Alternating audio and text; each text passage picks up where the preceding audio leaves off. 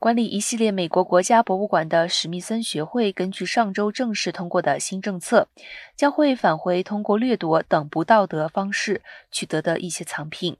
根据史密森学会秘书长朗尼·邦奇在周二的一份声明中表示，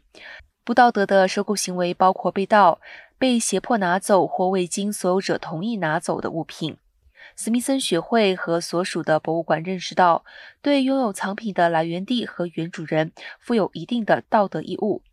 在这些义务中，有一项是根据当代的道德准则，考虑哪些应该收藏，哪些不应该收藏。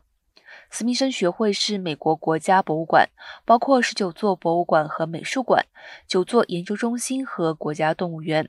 史密森学会博物馆藏有1.365亿件各类艺术品和标本。